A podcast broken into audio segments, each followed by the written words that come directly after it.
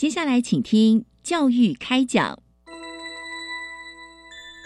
越学越多，越学越好玩；越学越多，越学越好玩。如果教育是春雨，我希望能滋养每一颗种子；如果教育是阳光，我希望能活络伸展每一株幼苗。聆听学子心声，分享教学心得，关怀环境变迁。扩大教育资源的平台，欢迎收听李大华主持的《教育开讲》，教育从倾听开始，一定华来。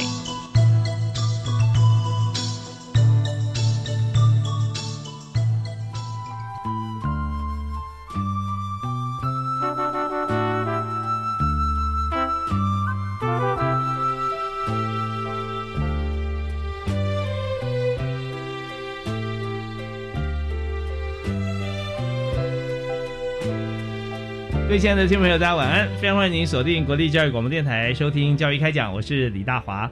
我们在今天节目里面和大家所探讨话题是每一所啊大学都要这个呃在进行哈。那呃也不是说如何进行，因为它就是我们大学必须要做的事情。其实事实上啊，我们讲校务研究这件事情啊，IR 不只是大学，各级学校呢都可以来做。只是说在大学里面，我们知道现在在教育部方面哈。我们有在推动，那各学校呢也这个呃，应应啊，我们都会有专门的这个办公室，或者说我们的处室在进行。而今天我们要谈的校务研究呢，就是邀请了静宜大学的研发长林志健教授啊，林研发长在我们节目里面和大家一起分享在静宜大学的做法。哎，教授好，你好，主持人好，还有各位观众大家好。对，我们今天非常欢迎林志健教授啊。那我们知道说，在静宜大学是校园非常优美的一个学校，是。那在整体啊学校发展过程里面，校风也是非常的开放啊，透明。那同学呃之间相处啊也是非常开心，因为在学校里头，我们知道说这个地理位置也很重要，是啊。呃，好山好水，距离这个呃这个二高啊三号高速也非常近，对啊，所以在这边我们首首先想谈一下，在经济大学哈，最近几年来哈，校务研究啊，我们所放的重点特色啊，大概是在哪里？是，谢谢。呃，像这呃主持人刚好提到经济大学的一个位置跟特色哈，我也想先跟各位观众朋友在。呃，做一点点介绍哈。静宜大学其实是一个天主教学校，嗯，那我们的位置是在台中的沙鹿区，嗯，那这个部分当然就是我们所谓的台中的海线，是。那在海线这边，当然风景很优美，然后呢，呃，其实呃，包含地理位置哈，还有很多人文，还有很多景色都非常的丰富。嗯那静宜大学天主教学校的一个特色，当然就是我们对于学生的关爱其实是特别的多。嗯，那除了呃我们所强调的全人陶成的教育之外，敬德修业的一个呃校训，来呃鼓励同学把专业还有各个层面，包含品德，包含呃专业上的一些能力都建立起来。嗯，那在这一块，其实对于校务研究的角色来说，其实就非常重要。呃，静宜大学的校务研究大概是在呃二零一六年正式成立。那在这一呃等于是最早一波成立的大学里面。我们那时候就设定校务研究应该是以大学最重要的工作为出发点，嗯哼，因为大学最最重要的工作应该是教学，嗯，不过我想，呃，研究当然也重要，可是为什么特别强调教学？是因为学生的学习应该是大学角色中最不能去，呃，等于是忽视的一个部分，嗯嗯，那反过来我们在。静宜大学也是一所追求呃在教学卓越的一个综合性大学，嗯所以学生的学习的呃成果当然是我们最重视的一个关键点。所以呢，呃，我们希望透过教与学的这个过程，在呃我们的呃研究呃校务研究上，把学生的学习成效把它建立起来。那透过这样的一个分析跟报告，可以回过来帮助我们如何去。改善我们的教学，嗯让学生的学习更进步。是那呃，刚刚林教授讲到这一点啊，我相信是所有学校觉得最重要的一部分。但是往往在中间呢，我们好像有两个因素啊，会让我们呃没有办法好像充分能获得这个资讯。第一个就是说呃回馈的机制，老师老师设计很好的教案，教了之后那同学反应如何？我们如果只用这个一般的像期中、期末考啊或作业来看的话。够不够啊？或者说有哪些机制？这可能呃是大家想要知道的。对，那第二点是时间的问题哈，是就是说我们教学之后，那什么时间点我们可以收集这个 feedback，然后他收集回来之后，那我们还要再做研研究啊，研究，然后下一次教学的时候才能再用出来。所以中间的时间怎么样分配？是马上针对像同一批学生，在下个学期，或者说在下半个学期哈，我们就可以直接运用到了啊，还是怎么样做？我想这一点是不是也可以跟大家分享一下？是，呃。主持人提的这个问题其实非常关键。我们在学生学习的回馈，大概要把它区分成两个大的族群。嗯，第一个部分就是比较及时的。嗯哼，我们在所有的课程，就是我们的资讯系统里面，已经建制有了呃学生的教学反应的一个呃回馈系统。嗯，学生可以透过呃任何时间点，在系统中填入他对于教学课程所遇到的问题。那这个课程。的系统就会通知授课的老师，让老师知道有学生提出问题。那这样的问题当然它是被呃可以说是匿名的，嗯，让学生能够呃等于是畅所欲言去反映他在学习上遇到的状况。是，那就老师看到还是所有同学都看得到？呃，只有授课的老师看得到。呃，其实同学们通常在课程他们都有一些的一定的交流。嗯其实如果是老师呃在教学上出现了一些关键性的问题，他可能不只看到一个同学这样的反应。哦，所以呢，我们就可以。很及时的让老师在不用甚至不用到期中或期末考，在整个学习教学的过程当中，就会看到学生的一些回馈。哦，了解，就有许愿池，然后随时微调。是没错，嗯对。那这样的回馈，当然它是可能是比较针对课程本身的一些讨论。嗯，那如果我们今天要比较系统性的去看到，呃，包含教学环境的一些政策比较大的影响，嗯，那它可能就需要一些时间去酝酿，包含某一些学习的呃。呃，等于是阶段完成了之后，比如一个学期，甚至一个学年，我们才能够回来去检讨一些比较重要的一些大的政策。对，那呃，例如，比如说我们在呃静宜大学有透过一些呃比较创新的教学方法，在教学的呃开始之前做前测，当然在期中或期末可以去做呃相关的测试。那收集了数据之后呢，透过分析就可以了解学生的学习成效是否是否有改变。那这样的过程，当然就像我刚刚提到，他必须以学期或学年作为单位。那这时候他的回馈可能就可以回馈到下下一个阶段，哦，也许是来年的学生在这样的课程上是不是能够有更好的作为？哦，是，所以今天就我们在以教学为呃重点哈，重心效果发展方面，我们就有一个后续的一些机制啊。那当然我们知道说这个机制建立起来之后啊。一定会产生很好的结果啊！所以同学有没有针对像这样的机制，或者说这个教学的互动啊，有些 feedback？是，当然对于学生来讲，他们呃学习是很直接的，嗯嗯，他可能会觉得他自己有没有学到东西，嗯，他能能不能够透过学习的过程有有所成长？是，那这样的呃经验的取得，有时候我们呃等于是学校方、老师方要比较主动，嗯哼，因为同学在大学四年学习过程中，他会比较。呃，自由的哦，依照他的喜好去做一些选择。嗯，可是学校如果有一些好的制度，能够引导他，以及透过了解他的学习状况，来给他一些好的支持的一些作为。我举一个例子，呃，我们会透过呃学生的学习状况去做分析。嗯，比如说他在期中、期末考嗯的成绩若不及格，嗯哼哼，老师其实能够透过预警制度来告诉他。是，然后呢，在预警的结果之后，我们还可以透过预警的分析。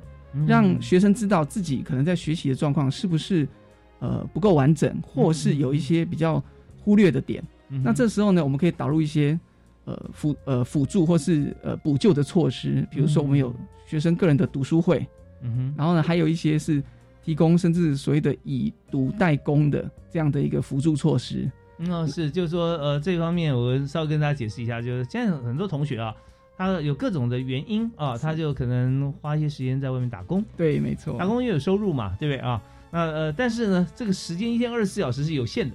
打工结束之后累了，可能就休息了。那第二天可能作业啊，或预习啊，或复习啊都没有法做，所以成绩可能不太理想。因此哈，他就会呃不及格。那老师就说好，没有关系了，那你就以读代替打工。也就是说，在什么样的情况底下，我们可以让你去多来读书，那也是支付你钟点费。是不是这样子？是类似这样的概念啊。的确，我们透过像是呃助学金，让同学呃累积他在图书馆或是同学的读书会的时数，嗯嗯，然后呢，希望透过这样的方式，他能够帮助他的学业。但是这个过程他所花的时间，给予他一些奖励金，嗯，像您刚刚提到，他就可以避免多花时间在打工上。是。那这样的话，当然当然有限定了，就是说如果需要协助的同学啊，可以用这个机制。都本来您读书读的很好了，那你就不用参加这个读书会，可以参加，但是就不会用这个机制来回馈给你啊。对，您您刚提到，如果是读书优异的同学，其实在学校来看，学生应该要做一些大的区分，比如说我们有所谓的固本，就是一般的学生，嗯，他在学习上的一些表现成果，我们会去评估。另外一块就是我刚刚特别提到，也许他是比较偏向弱势的族群，嗯，也许是经济弱势，或是某些学习上的困难，嗯哼。那另外一块应该就是所谓的拔尖，嗯，所以优秀的同学，我们是应该透过其他的机制来帮助他，比如说我们在资讯学院有。所谓的呃荣誉读书会，嗯，那这个做法其实就是希望特别优秀的同学，他可以有一些老师比较直接的指导，让他在学习上他可以更进一步，嗯嗯，甚至对未来的升学还有就业考证照等等等都有帮助。对，我觉得这现在是台湾其实非常需要再积极发展的。对，那以往我们的我们讲的退回三十年、四十年好了，那就百分之三十的人可以上大学。啊，那时候在大家都是尖尖了以后再拔啊。那现在是因为小组化的关系，我们教学资源相对充足，所以我们现在同学不上大学非常困难了啊。所以那进了大学之后呢，我们就开始要有各种机制。你要提到拔尖这一块啊，也就对于学习表现方面哈比较卓越的同学，那经济大学也会有机制让他们好上加好。是，那那个时候我们要怎么做呢？像这个是啊，如果说我们有这样的一个同学，当然我们会鼓励他在专业领域上的发展，可以呃。更进一步，嗯，像我刚刚有提到以资讯学院为例子，是他其实就是透过呃考取一些比较高难度的证照，嗯，来提升同学的专业能力，嗯哼。那当然这个是跟就业发展很有相关，可是也有一群老师他们在研究领域其实表现非常突出，他们也希望透过呃带领学生做研究的过程，让学生在专业上还有在研究的一些经验上有所提升，嗯嗯。那这一块其实就可以看到同学在后续。进一步到呃研究所就读的一个意愿，还有一个能力，都会因此而受到帮助。是对，所以我们其实呃反过来，我们在呃私立大学、在经营大学看到学生的一个状况，我们可以不同的方式来帮助他们。嗯，那也回到我们刚刚的一个很重要的点，校务研究其实就是要提供这些相关的资讯，让第一线教学的师长他能够有一些重要的讯息去做判断。哦，那也是我们嘿一直在在努力的一个部分。对，我我们刚刚听到林志健林研发长所提的开动民意，第一点就是说，我们学校最重要的对象就是学校主体是学生嘛啊，所以进来之后啊，但也有可能平移哦啊，本来是好像固本，后来就变成拔尖了，是。也可以嘛啊，也有些呃原先我们要照顾的啊。相对弱势的同学，他可能也会慢慢再从不同层次来做发展。那重点是一个学校呃有研究所啊。那有大学部在中间呢，有许多老师，甚至带研究生的老师，他也会有些名额，他可以开放给大学生，对不对？对。所以在这过程里面呢，老师其实静怡老师能量非常充足啊。有时候研究所跟、大学部都有开课的，是啊。所以这样的话就可以有传承，那老师也可以去看指导学生，然后让同学在这个大学期间啊，就已经呃笃定啊，他要直接升哪一个研究所是。跟老师做研究，那这样的话可以延续啊教学跟学习的能量啊，未来做各种不同形式发展。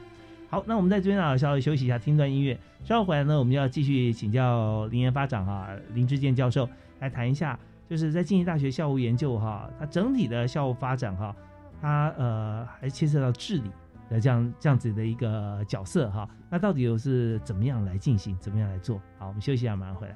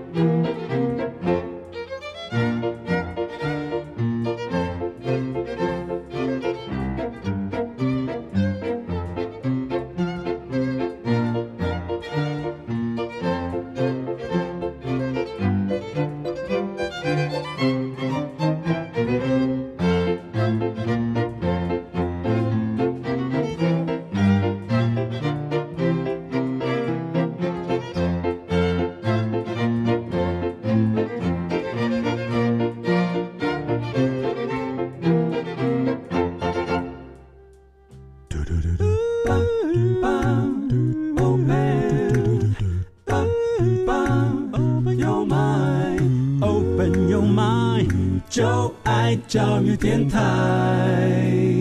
嘟嘟嘟嘟咻比嘟爆在今天教育开讲的节目里面，我们和大家来分享的是在大学校园里头如何做好校务研究 IR 啊。那校务研究呢，并不是学校还要在研究怎么样这个呃来在学校的发展啊，如何发展，而是说他从现场哈、实际的教学的过程当中啊，或者学校经营的过程中，就选定了。呃，学校的主要要做的这个走向跟主轴，然后经过学校的这个师生啊、师长们，还有学校行政单位一起来共同啊，来促成做更好的一个铺陈。所以在这个今天我们要谈的这个校务研究这方面，我们就特别邀请在这方面呃做的绩效卓著的静宜大学啊，特别邀请研发处的林志健林研发长啊林教授和大家来谈一谈哈。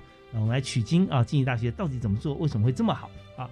刚刚教授跟我们谈到说，在教学的过程当中啊，我们有可以在学习中啊，都可以设同学可以自己来提啊，他对呃课堂上有什么样的意见啊，然后给予教授啊来提问。那教授也可以根据像这样子一个说法啊，说跟着呃这样子的一个意见哈，来来规划他未来在这个学期之内马上就做一些改变哈。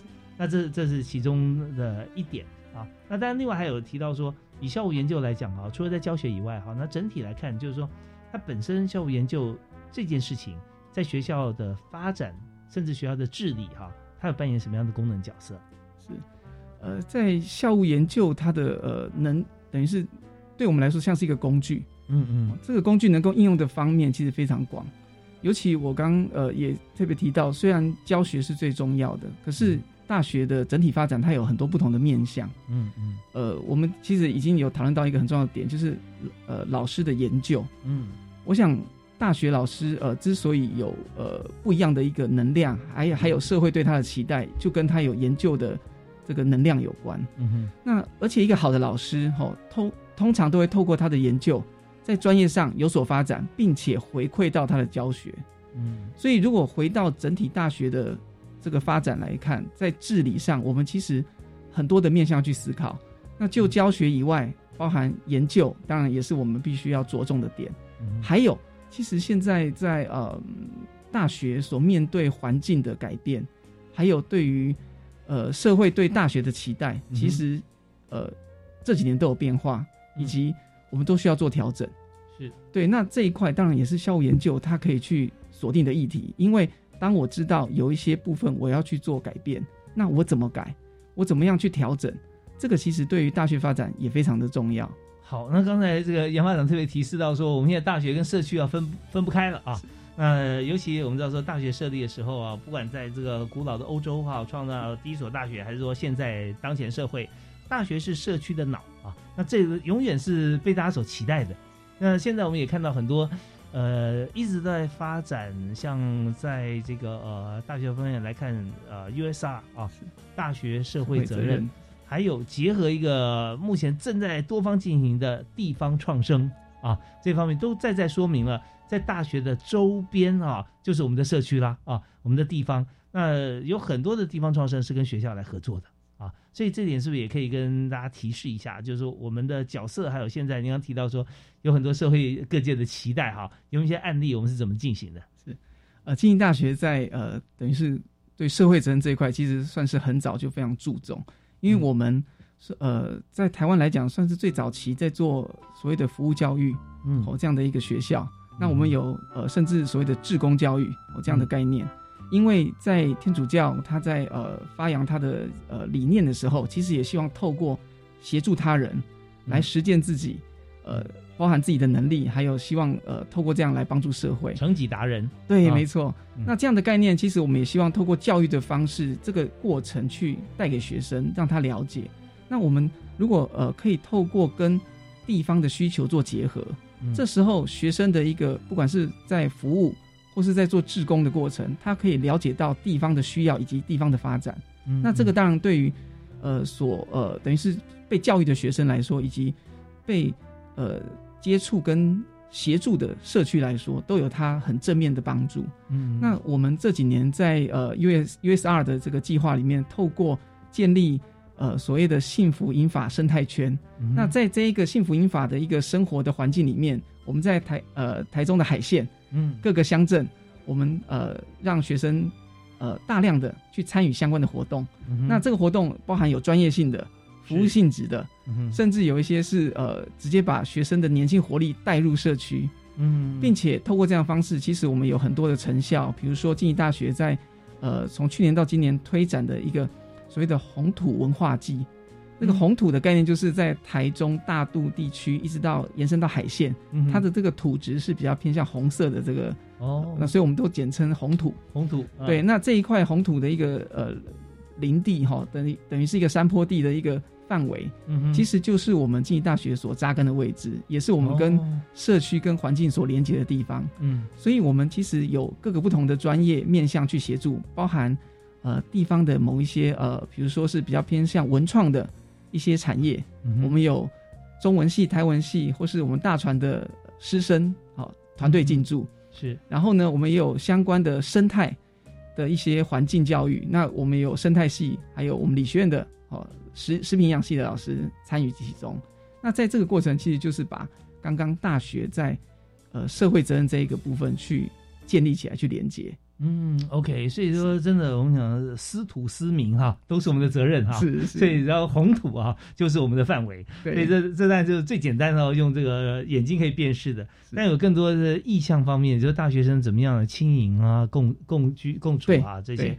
我还知道经济大学有一位季金山老师，是吧？是啊，他好像也是这个呃友本股份有限公司的董事长。对，没错，对对，季教授是 季教授也是好朋友。然后他那个时候，他有跟我提到说，他在这个呃，也在海线这边，他有正在进行一个一个场域，是让银发族的朋友进来啊。对。但很重要一点是说，青年人也进去啊。那时候还在进行当中，现在好像已经比较成熟了。对啊，这个部分也跟呃大家做一个呃算是一个更新的说明哈，嗯在呃这个季季继山季老师他的这个规划之下，我们呃静宜大学跟这个呃友本公司建立了一个好好园馆。嗯，那好好园馆它就是一个呃算是实践，嗯，包含刚刚主持人有提到青营共居，嗯，还有对于呃社会地方的一个服务很好的一个场域。嗯哼，因为我们可以透过这个场域让，呃，包含社区周边，还有当然台中海线，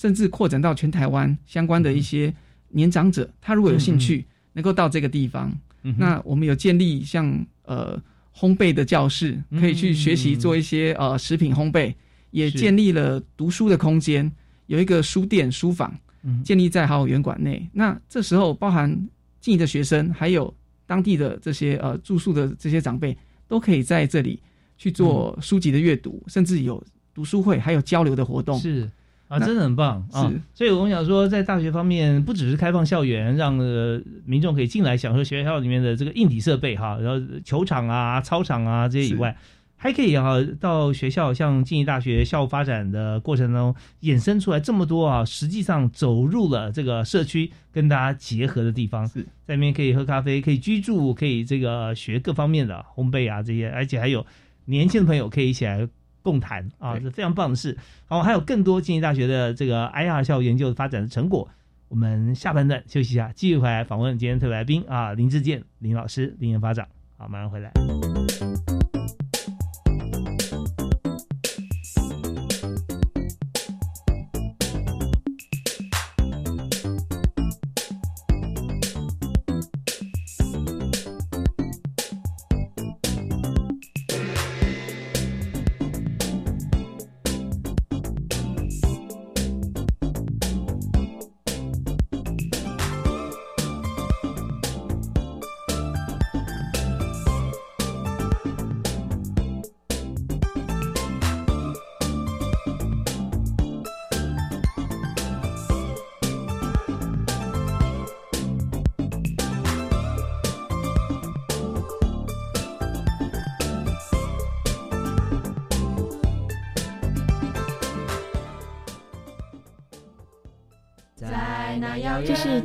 学慈幼会山地服务团同学们的歌声。这是台东县海端乡山地部落孩子的歌声。这两种声音的交汇，在你的脑海是否建构出美好想象的画面呢？欢迎您收听每周日晚间七点到八点教育电台温馨快递的节目，为您记录每一次的感动。情期间，大家都在线上上课，不知道身心障碍学生的学习需求和权益有没有都被照顾到了？教育部已经编制大专校院身心障碍学生线上学习参考指引，包含不同障碍类别学生特殊教育需求，提供各校老师、资源教师以及家长运用。相关资讯请参考教育云线上教学便利包讯息公告。以上广告由教育部提供。饮用水、泡面、罐头、巧克力、饼干。哎，妹妹，你拿太多了。老师说，平时就要准备好三天的防灾食物。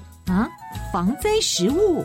嗯，防灾食物是可常温长期保存且有营养，才能确保台风或地震来时，我们身体摄取足够所需的营养哦。以上广告由消防署提供。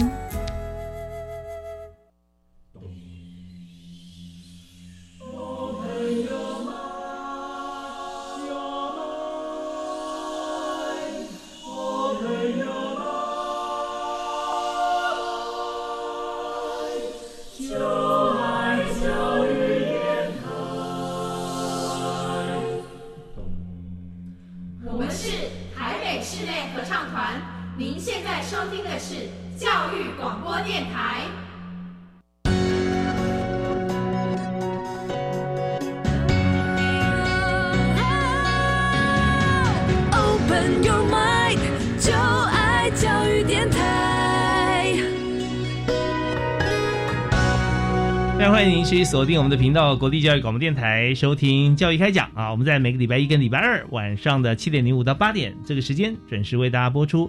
像今天教育开讲，我们所谈的教育主题就是谈校务研究啊。校务研究英文缩写是 IR。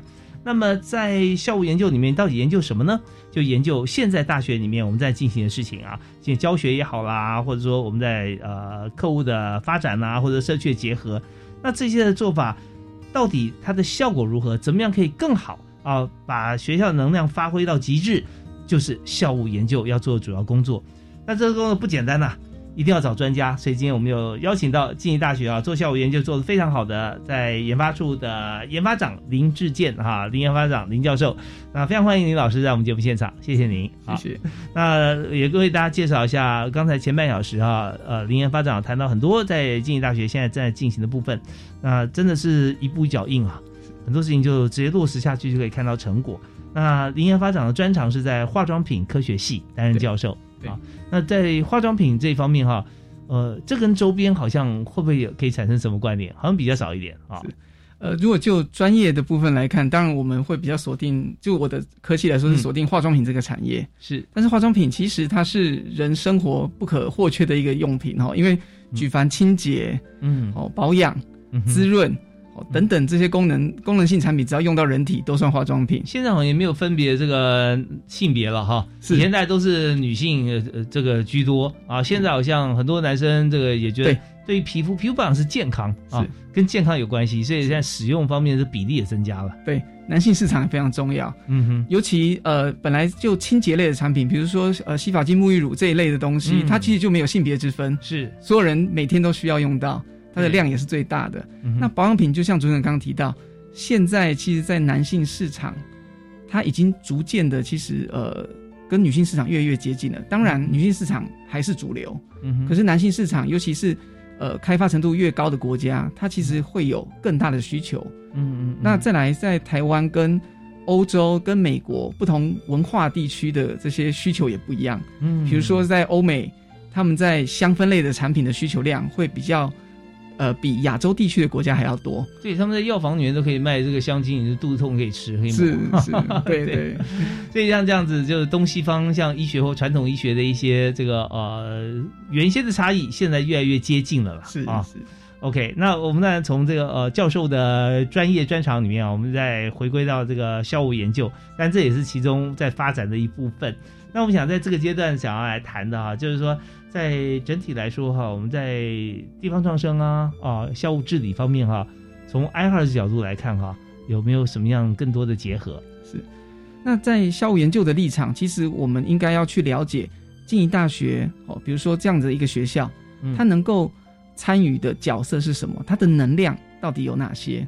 我举一个很呃简单的例子，呃，我们在呃跟产业合作的部分，当然老师们是很自由的，嗯可是事实上，其实学校它在发展的时候，它可以知道，呃，整体学校的一些重要的能量在哪里。哦，举一个例子，我们透过呃在研发成果系统里面，可以看到老师们的研究计划，还有发表论文等等的资讯去做统整。我们可以看到，静宜大学在包含资讯领域，包含现在很热门的 AI，就是呃等于是人工智慧。以及在民生产业哈，包含我的专业化妆品，还有食品营养、高龄化，然后呢，在呃人文社会科学类，哦，包含金融、财经、管理等等，我们都有一些很明确的一些项目，是静宜大学有一群老师有非常强的，不管是研究的或是产业应用的能力。嗯。那这时候我们就有机会透过一些政策的制定，去鼓励他们往那些地方发展，包含在社会的一些需求上去满足，也包含跟地方创生、跟呃产业的一些发展去做结合。这个当然也是校务研究能够去着力的点。哦，那这你看包罗万象哈。那相对来讲哈，但是有些名词听起来是生硬，但是好像也是必须就是叫做管考啊，哦，对不对？我们现在发展这么多，大家都提议，哇，非常缤纷哦，哦，各个都可以结合，而且可以结合的很好。那但是看到说一个时间脐程啦、效果啦、参与的师生啊，哦、那这些我相信。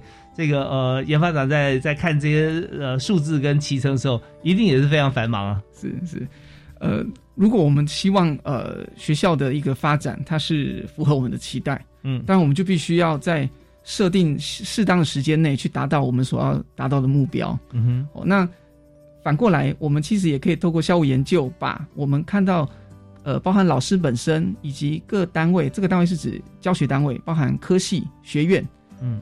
整体的一个表现，或是某些成果去做数据的呃，等于量化，还有一些执行数据的一个整理。然后呢，在每学年呃的开始之前，可以把这样的资讯提供给呃这些老师、师长跟各单位的主管参考。嗯那就有机会让他们回应之前，或者说去了解之前，是不是有一些做法可能还可以更好。嗯，能够呃，等于是达到我们所设定的目标。嗯，那举一个例子，比如说我们也会有一些所谓的绩效奖金，这个绩效奖金有老师个人的，也有呃教学单位的一些呃资源，哦是，可以编入，也许是明年的预算。那透过这些重要的指标去评估，不管是老师或者教学单位，可以得到更多的资源。那这时候就可以驱动大家往更好的方向走。嗯，那我想校务研究其实就是在拟定这些重要的指标。OK，太好了！我相信现在大家把台湾的教育哈、尤其是高等教育哈、高教这一块哈、的呃老师、学校、学生跟社会啊，可以从这个计划跟经费和、资源哈、可以联想在一起。也就是说，我们大家常常讲说，台湾的老师哈、大学老师薪水哈跟国外比差太多了啊！为什么差这么多呢？啊，我们台湾难道老师的这个专业不如国外吗？事实上不是的，是因为我们在这个薪资结构上面哈，就长期以来有各方面的一些呃定定哈，就变成现在这个样子。但是你说那呃好的老师是不是会出走呢？哎，确实是有过哈，有几位老师是因为也许不是因为向前看，而是可能国际间有更大的发展啦，或者薪资待遇啊，也有可能啊就离开了台湾教育场域啊，就离开呃到对岸或到其他国家去。那但是我们思考到说，校务研究我们这边的经费，编经费回馈到学校，那这些经费怎么做呢？用在谁身上呢？但我们希望说教学品质啊，学生好嘛啊。那在这过程里面，就是鼓励大家，鼓励老师，老师如果能够提出更好的计划，能够实质上经过了讨论，会觉得可以发挥效果，我们就有经费拨予这些老师跟团队。那到时候我们也做了很多额外多的事情，那么呃，也让学校跟同学甚至社区受惠，所以这方面就可以让整个教学能量可以放大。那老师的收入这一方面，也因为自己多付出，也可以往上增加。是是，没错。所以我们呃在呃校务发展的一些呃政策制定上，它其实就需要透过这样的一个校务研究的资讯，来帮助我们制定好的政策。嗯，像刚刚提到的这个呃对于师长的鼓励，其实回过来对于学生学习上的成果，也会是我们呃重视的指标。嗯哼，哦，比如说静宜大学在这几年一直鼓励呃学生要呃能够出国游留学，我们有一个四一一 project，就是四一游留学计划。嗯嗯，那四一的概念像是希望同学在大学四年内有机会去游学或留学一次。哦，因为游留学的这个概念，它甚至跟专业结合，它可以跟语文语文类的科系或是某一些。呃，不同国家的一些实习做结合，嗯，再来，呃，我们鼓励同学去争取这些呃出国的机会。我们也希望透过提供一些呃奖助学金，降低同学出国游学的负担。嗯，那也会辅导学生去申请教育部相关的这个呃奖学金，哦，包含学海相关计划的奖学金，是是学海三计划。可是在学校里面，像经济大学，我们就会把这些计划全部呃分类，然后去送给同学。对。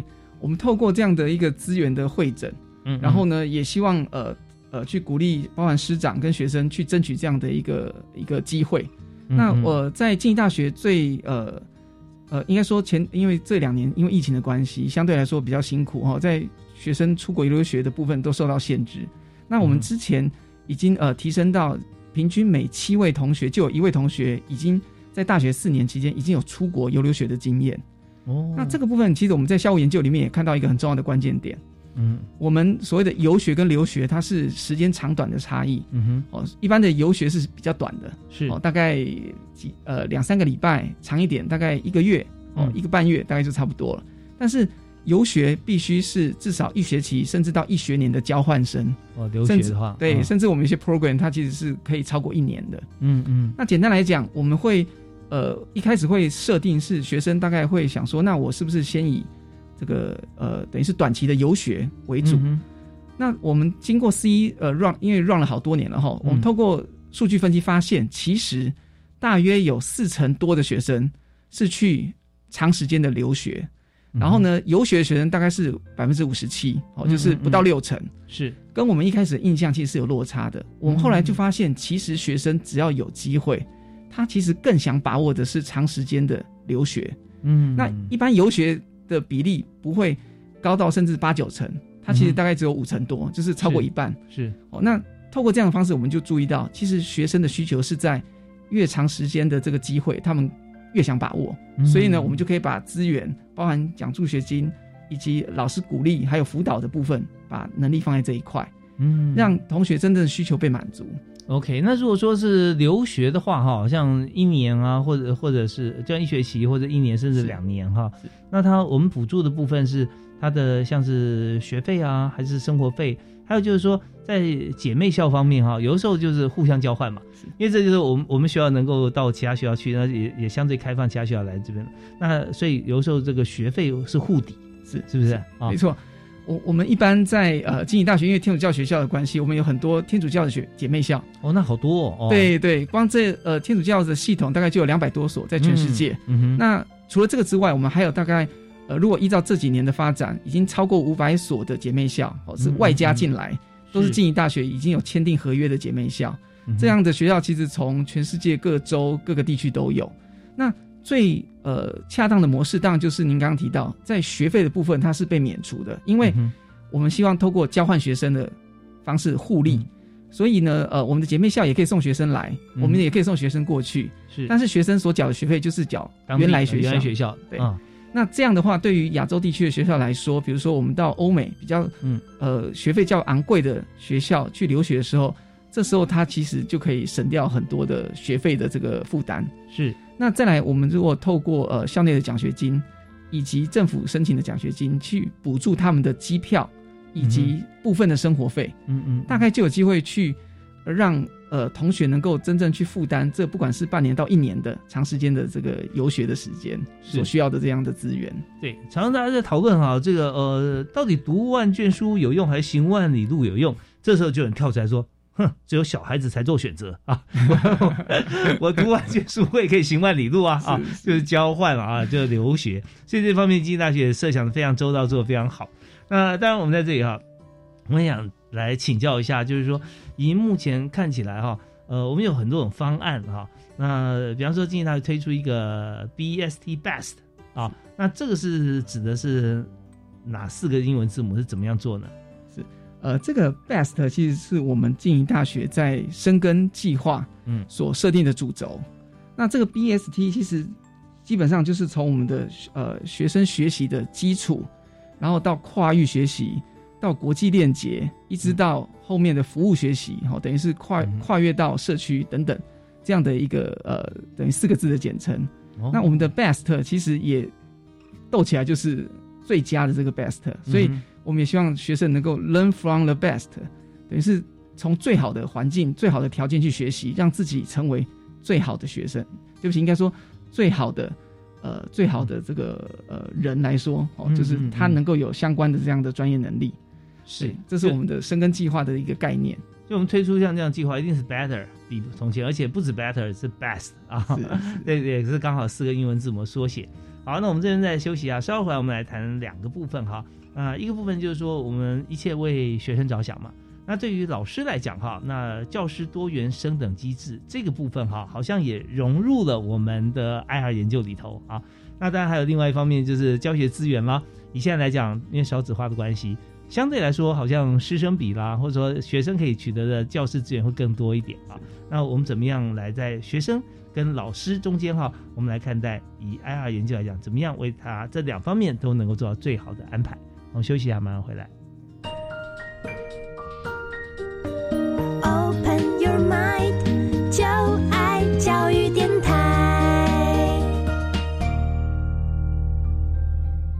欢迎您继续锁定国立教育广播电台。我们今天谈的是在大学里面的校务研究 IR 啊，那校务研究对学校来讲是一个非常重要的一个发展啊。也就是说，学校怎么样把目前我们正在进行的教学跟呃社区的连接，还有老师的这个教育学生的学习，全部合在一起看待，然后再找出我们怎么样来精进的方向，或者找出连接的点，然后再做更好的教学安排。那今天我们就特别邀请在这方面，呃，所以说绩效卓著啊，做非常棒的静宜大学。我们邀请静宜大学的专责主管，也就是研发长啊林志健教授啊，亲自到节目现场来。那林老师从台中过来嘛，台中静宜，所以今天呃，我们是请宝山来到我们节目现场啊，大家来学习谢谢。那我们刚刚讲静宜大学啊，谈谈到说学生哈、learn from the best，那希望学生都可以在这个呃他所学的部分学到最好。那我们在提学生也提老师哈、呃，我们提学生之前啊，就少子化之前，先谈老师好了啊，就是说老师现在以校务研究哈、这个基底，我们现在建立了教师多元升等的机制嘛啊，那当然另外一方面就是弱势学生协助的机制，那这两点怎么样同时并行？其实所谓的教师多元升等这个概念，在呃教育部还有各大学，其实也努力推行了好一段时间了。嗯，那简单来说，就是希望老师除了在传统比较偏向学术研究为主的升等路径之外，它还会有其他的一些选项。嗯。不过，当然这样的选项在我们所谓的综合型大学来讲，它可能呃没有办法像呃所谓的呃科技大学嗯。对技职技专院校他们呃这么多元，嗯。但是它基本上还是有一些选择性。嗯那其中有一个最重要的选择性，我们认为应该就是教学绩效卓著的老师。嗯那这样的老师，他不是单纯教会学生而已，而是他的教学现场也是他的研究环境。他的教学跟他的专业以及教学的过程有一些研究的结果来回馈教学，这个其实就是我们多元生等希望透过这样的一个呃机制，让老师他不是只有传统的学术研究，他还有教学现场在教学研究成果的回馈，有没有哪些？例子哈可以举？说这个场景会是什么样子？是，呃，简单来说，这个跟老师的专业当然还是脱离不了关系。哦、嗯比如说我们以我们呃学校资讯学院的老师，呃，简单的做一个例子，嗯资讯学院的老师他们在教学现场，其实包含在呃不管是资讯领域最基本的城市设计来说，他们会遇到很多的困难，是学生的学习的效果可能不好。嗯那一群学生如果他的学习状况比较差，他有可能就是一直被当掉，嗯然后呢，他可能被挡修，嗯哼，他就卡在某一个阶段，他过不去。是，可是教学现场的老师其实有发现，这样的做法虽然呃，他可以检核学生在这个科目是不是拿到及格的成绩，可是他却没有机会有比较好的方式让同学不要一直就是某部分被挡啊一直被挡，一直被嗯卡。而且他的学习可能效果越来越低落，因为他没有成就感。是。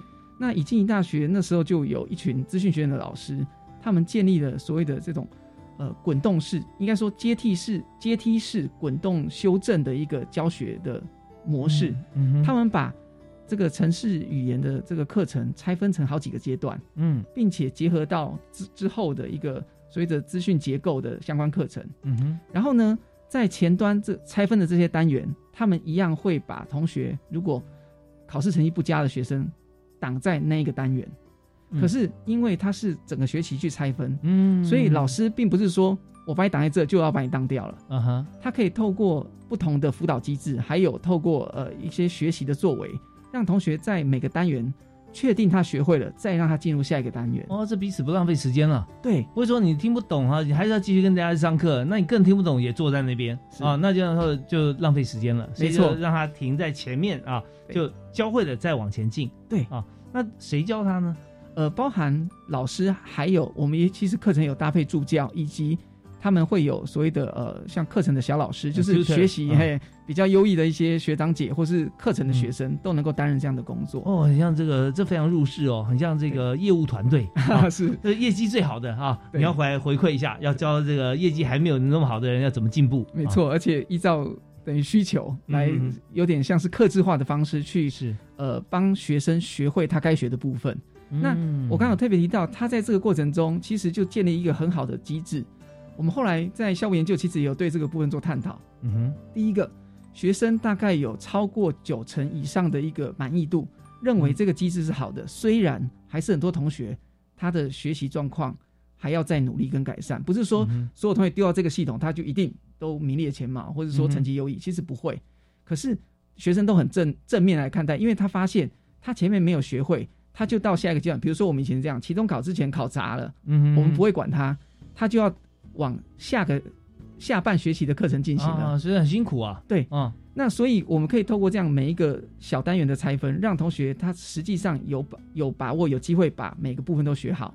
嗯然后呢，我刚刚有特别提到，其实老师们在这个过程中，其实也了解到学生的状况，包含学生很正面看待这个学习的一个方式，嗯以及后续学生学习的效果其实是有提升的。嗯那我我刚刚有特别提到是在教师教学的现场，有老师就把这样的一个过程当做一个研究的素材，他也透过数据的分析发现，他有至少呃一个很部分很高的百分比的学生，他在这一块的学习是明显进步。当然每一届学生的状况不同，可是嗯他透过不同的教学模式，他就发现其实进到静怡的学生，他整个破来讲应该是蛮平均的。嗯嗯，可是新的教学模式却可以帮助学生学习的效果更好。是那这样的研究成果，当然对于他本身的专业以及教学现场教学成效的提升，也回馈到老师研究的成果。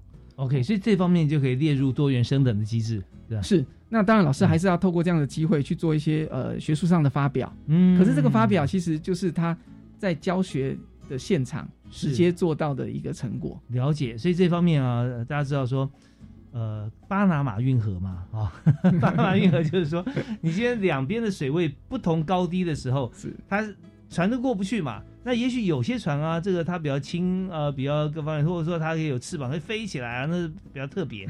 那现在讲说，这这就是说这个功夫特别好的，或者说资质特别优异的同学，那有些船真的相对来讲，呃，就更加笨重、更加大，它更需要就是说你要放进去，等水位升到一定的再开放进入下个阶段，然后再等水位再升高，跟跟外面一样再打开，它就过去了。啊，那现在以前没有，那现在我们就制定制定这个方式。其实刚才我听到这个林教授讲的这个过程哦，我特别有感，并不是学生啊，真的是老师啊，啊，就是同学。有时候你想说，呃，我就一样教啊，有些人会，有些人不会。那这我们可以想说，他多教几次，maybe 都会。可是现在在教育现场上，好，还有一般的情况，我们就碰到一些情形是说，我一样教啊，他也很聪明啊，可他根本没在听。那这个时候算我的吗？啊，可是事实上，如果真的把这件事情，就像刚刚呃林岩班长说的这样，老师把它放在心上的话，老师就会想一个办法，教到他只要一出现，大家都会听。啊，所以这个教学方法改变，用的器具不同，用影音或者用其他的游戏的方式或分组，那这样的话教育效果就好起来了。那这个方法当然可以升等哈，如果把它结合在一起，对，因为它是对所有全校各种不同课程，它都会有帮助。是，的确，因为我们其实，在呃教育现场也会注意到学生的这个状况会逐渐的改变，因为呃社会环境其实它都在变化。嗯，哦，像呃我们一直讨论到少子化的这个议题，各个学校其实收进来的学生的条件其实都会有所改变。嗯，像静宜大学，我们从呃比如说在 PR 值比较前面三四成的学生，嗯，一直到七八就百分之七十几八十的学生其实都有，也就代表说老师们其实要因应学生的条件去调整你的课程。那这个其实也是我刚刚特别提到，校务研究去制定一些好的政策，嗯让老师去因应外部环境的改变。当然，这回馈到我们的教学，甚至跟研究、跟各个面向政策有关。对于学校、对于老师、对于学生，这个帮助其实才是最显著的。哦，那现在各校的校务研究哈、有公开分享吗？还是属于专属于学校？简单来说，我们的校务研究的议题都是会呃公开在呃学校的这个网页里面嗯对，所以呢，这个资讯其实是公开的，这是第一个。嗯，第二个，其实全国各大学我们也有这个呃校务研究的这个联谊的相关活动。嗯，那我们可以透过这样的活动，其实分享我们的一些方法跟好的成果嗯给各校。那静宜大学我们也是呃在私立大学有一个悠久大学联盟，其其中一个成员。是是哦，那我们在悠久联盟其实固定也会有包含在研发处或是在校务研究相关的这个活动。那也是哦那个私校联盟嘛哈。对，我们是这样的一个私校联盟。那我们也会举办呃校务研究的研讨会。嗯那这个研讨会当然就会邀请各校的人士来参与。是那这样的交流机制，不是单纯把我们的成果告诉大家，其实也是让各大学可以互相学习。因为嗯嗯嗯静宜大学有一些经验，或是有一些部分做的不错，我们也希望其他学校或是呃不同的单位也可以参考。嗯，对，大家彼此观摩，共同求进步哈。而且这个经济大学所研究的这个公开的方向，都是含金量极高。我们也知道，这个经济大学的唐传一校长哈，这个经营治校多年，他的理念啊，这个也是非常优秀。那么在今天我们看到了经济大学 IR 成果，真的非常开心。那在节目现在剩下短短两分钟时间啊，其实我本来还想问一个问题，就是说教务研究做的这么好哈、跟招生好像是关系成正比。吧是在对新生的一些调查也发现，学生对于 CE 留学、对于实作课程、专题式学习等等，他们都有一些喜好的程度，也就代表我们可以往这个部分多设计学生所需要的课程。嗯当然，最后我们也希望透过学生毕业之后的就业的成果，嗯哼，来去了解我们的这些课程是不是有达到我们希望学生在就业市场有更好竞争力的一个目标。现在了解都不错啊。对，还不错。尤其是呃，像我刚刚提到某一些，包含资讯学院，还有其他不同的学院，都有一些好的措施。也发现这一群同学参与了相关的特殊的一些计划或是学习的环境，他最后就业的薪资的这个呃比重会比一般学生还要好。哦这个也是我们其实很期待、很鼓舞啊哈。对，期待也分享给未来的新生还有家长，因为我相信未来的新生跟家长也很关注这个议题。是以往都是像呃考试领导教学考呃，然后这个考试呃决定呃一试定终身，但现在完全不同了。对我们现在就是目标导向，进来的同学，我们希望他未来找到好的工作啊，怎么样找到好的工作，我们就怎么样教啊，所以完全是一个正向循环。那我们因为今天节目时间关系到这边，就要告一段落，也非常感谢林研发展啊，最后你可以一句话做个结论啊。呃，静宜大学其实很希望，呃，在呃台湾的高等教育环境里面占有一个很好的角色，就是把我们能够收进来的学生都教成符合社会需求、符合大家期待的这样的一个人才哦，这是我们的目标，也希望可以跟所其他不同的环境，还有包含呃教育单位，还有各大学互相学习。谢谢。是我们再次感谢静宜大学研发长林志健林教授哈。那我相信刚才的所有内容，我们已经觉得您的期望现在都已经达到了啊。但好上还要更好，这是林业发展以及经济大学的要求。我们也祝福啊，同时也感谢您参加我们节目录音，谢谢你，谢谢谢谢谢谢，也感谢大家收听教育开讲，我们下次再会，啊，拜拜，拜拜。